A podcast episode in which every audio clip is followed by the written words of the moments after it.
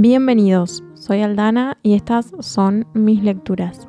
Este espacio está dedicado a los libros, aunque algunas veces vamos a hablar de películas y series relacionadas.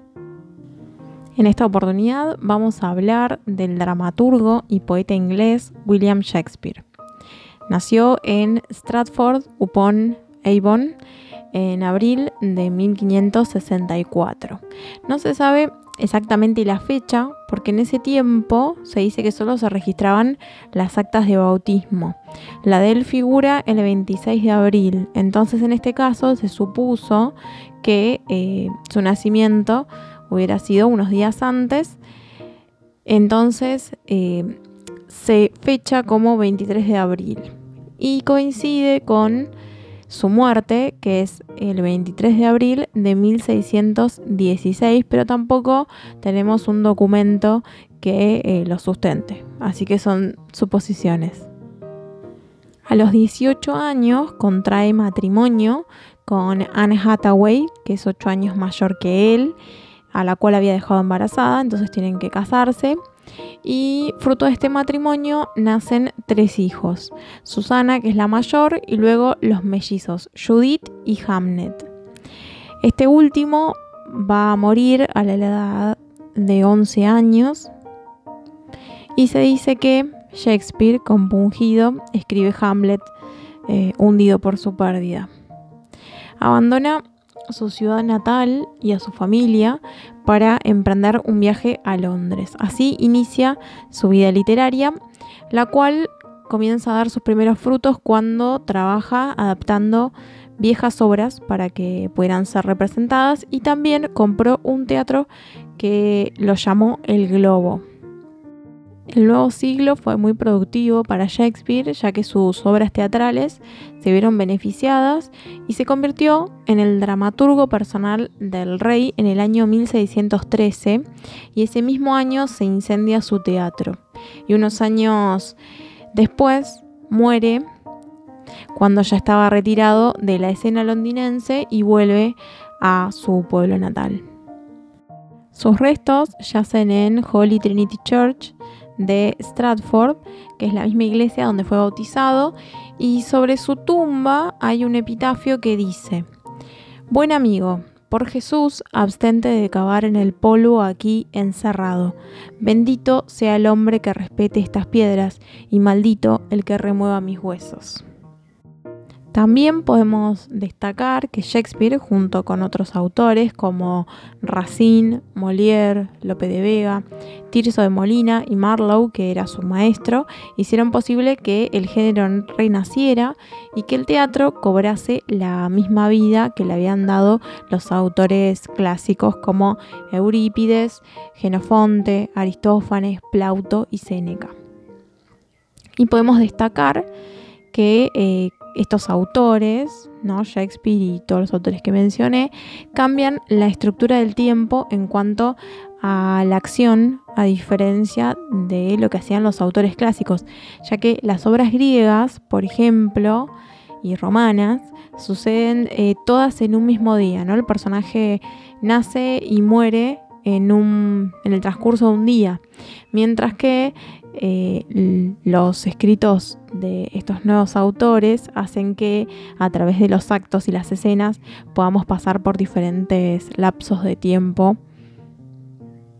Y otro dato que me pareció importante e interesante es que, bueno, el autor nunca publicó sus obras, ¿no? Shakespeare no escribía para ser publicado en una imprenta, sino eh, que para que sus obras fueran representadas en el teatro y que las piezas, esto es lo interesante, formaban parte de la compañía, no de los autores o adaptadores que lo hayan escrito.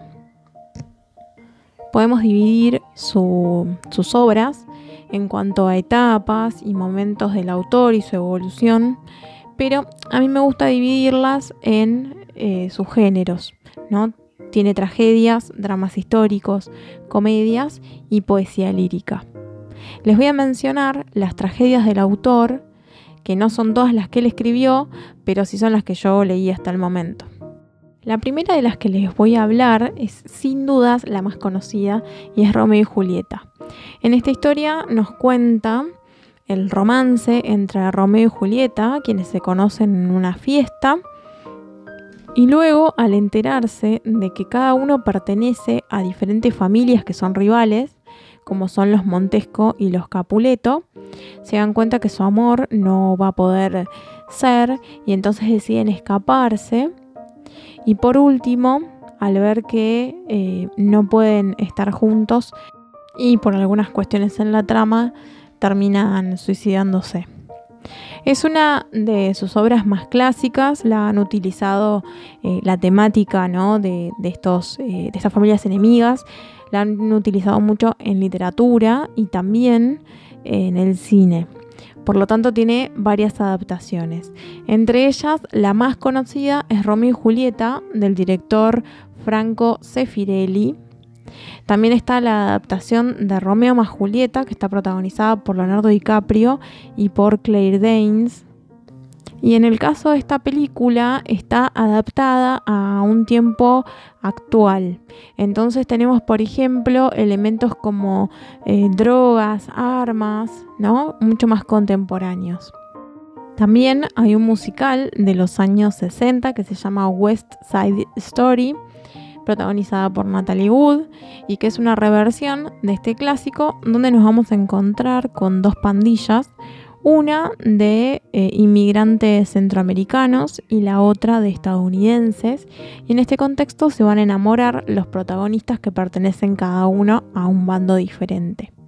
Y como ya les mencioné, hay un montón de opciones y adaptaciones sobre este clásico, pero eh, no las voy a mencionar todas. Aparte les voy a mencionar solamente las que yo he visto y puedo decirles que son muy buenas. La segunda tragedia de Shakespeare también muy conocida es Hamlet.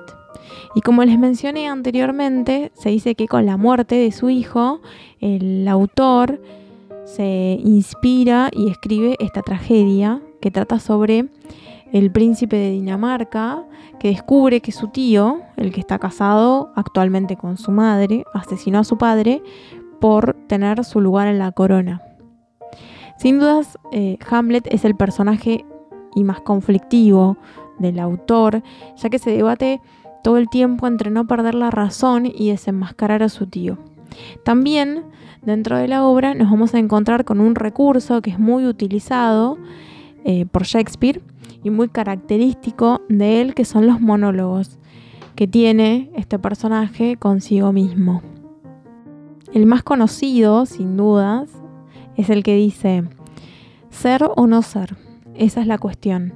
¿Qué enaltece más el espíritu? ¿Tolerar los golpes y dardos de la injuria, fortuna, o alzarse contra un mar de calamidades y haciéndole frente acabar con ella?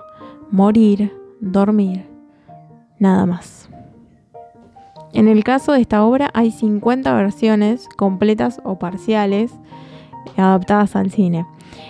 La versión más conocida es la de Lauren Oliver de 1948, pero las que yo les vengo a recomendar es la de Franco Sefirelli, que está protagonizada por Mel Gibson y aparecen actores como Elena Boham Carter y Glenn Close, que em, también se dice que esta, esta historia es la que inspira al Rey León, la película de Disney.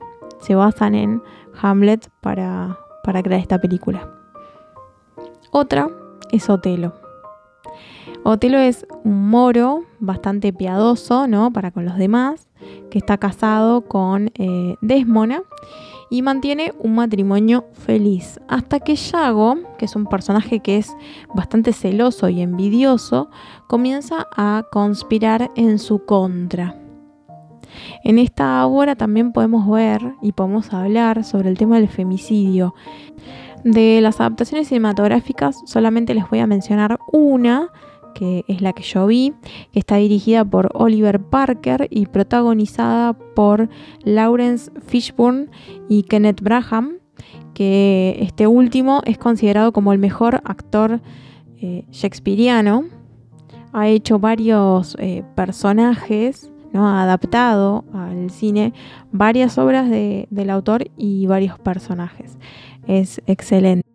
Otra tragedia también que podemos mencionar es El Mercader de Venecia.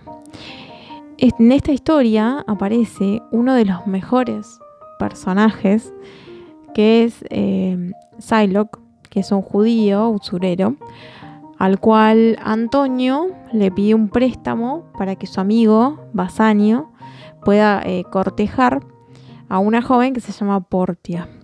Acá aparecen temas como la discriminación y el resentimiento. Esos todos están vistos desde el punto de vista de, de que al ser judío se siente eh, totalmente discriminado por la sociedad. La única adaptación que, he visto es eh, la que se llama del mismo modo, se llama Mercader de Venecia, y está protagonizada por Al Pacino, que hace el papel de Psylocke, y también está Jeremy Irons y Joseph Fiennes. Para mí la actuación de Al Pacino es increíble, encarna perfectamente al personaje y se las recomiendo mucho. Y por último me queda mencionar Macbeth. La obra empieza cuando este personaje va a ver a tres brujas, las cuales le dicen que eh, se va a convertir en el próximo rey de Escocia y que ningún hombre le va a poder matar solo un hombre no nacido de mujer. Él le cuenta todo esto a su esposa y ella decide que deben matar al actual rey de Escocia. Creo que el tema más importante es la ambición, ¿no? Y qué es lo que podemos o estamos dispuestos a hacer para lograr llegar a eso que aspiramos, ¿no? En este caso es la, la ambición política.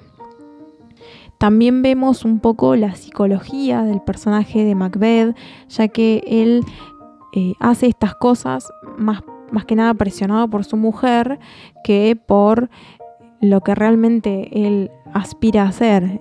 Y llega a hacer cosas como por ejemplo matar a su mejor amigo que él nunca pensó que haría. Les voy a recomendar una adaptación que está protagonizada, tiene el mismo nombre, se llama Macbeth y está protagonizada por Michael Fassbender y Marion Cotillard, que son excelentes las actuaciones de ellos dos, pero a mí me pareció que la película era un poco oscura y un poco lenta.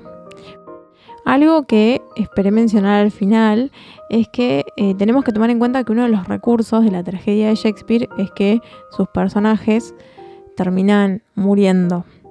¿no? La mayoría de sus personajes, no todos, eh, terminan siendo asesinados o terminan suicidándose. Bien, les recomiendo que eh, lean a este autor, que lean obras de teatro. También es muy lindo cuando uno las lee y después las ve interpretadas.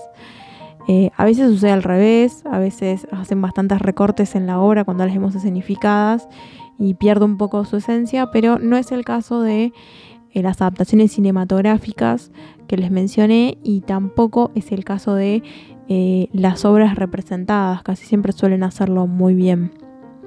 Y otro dato que dejé para el final y que leí hace poquito es que eh, Shakespeare escribe muchas de estas tragedias y sus obras más importantes cuando sucede la peste donde también tuvieron una cuarentena bastante larga y él lo escribió encerrado en, su hogar para no contraer esta enfermedad. Así que es bastante interesante y bastante actual a lo que estamos viviendo ahora, así que nunca es tarde para poder escribir algo tan bueno como lo que escribió este autor.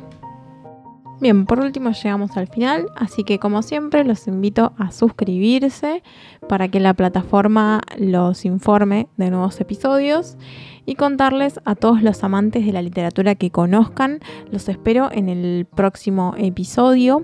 Recuerden seguirme en Instagram como arroba lecturas de Aldana, donde subo más contenido y también los invito a dejarme comentarios sobre este podcast. También me pueden encontrar en Facebook y Goodreads con el mismo nombre. Nos vemos la próxima.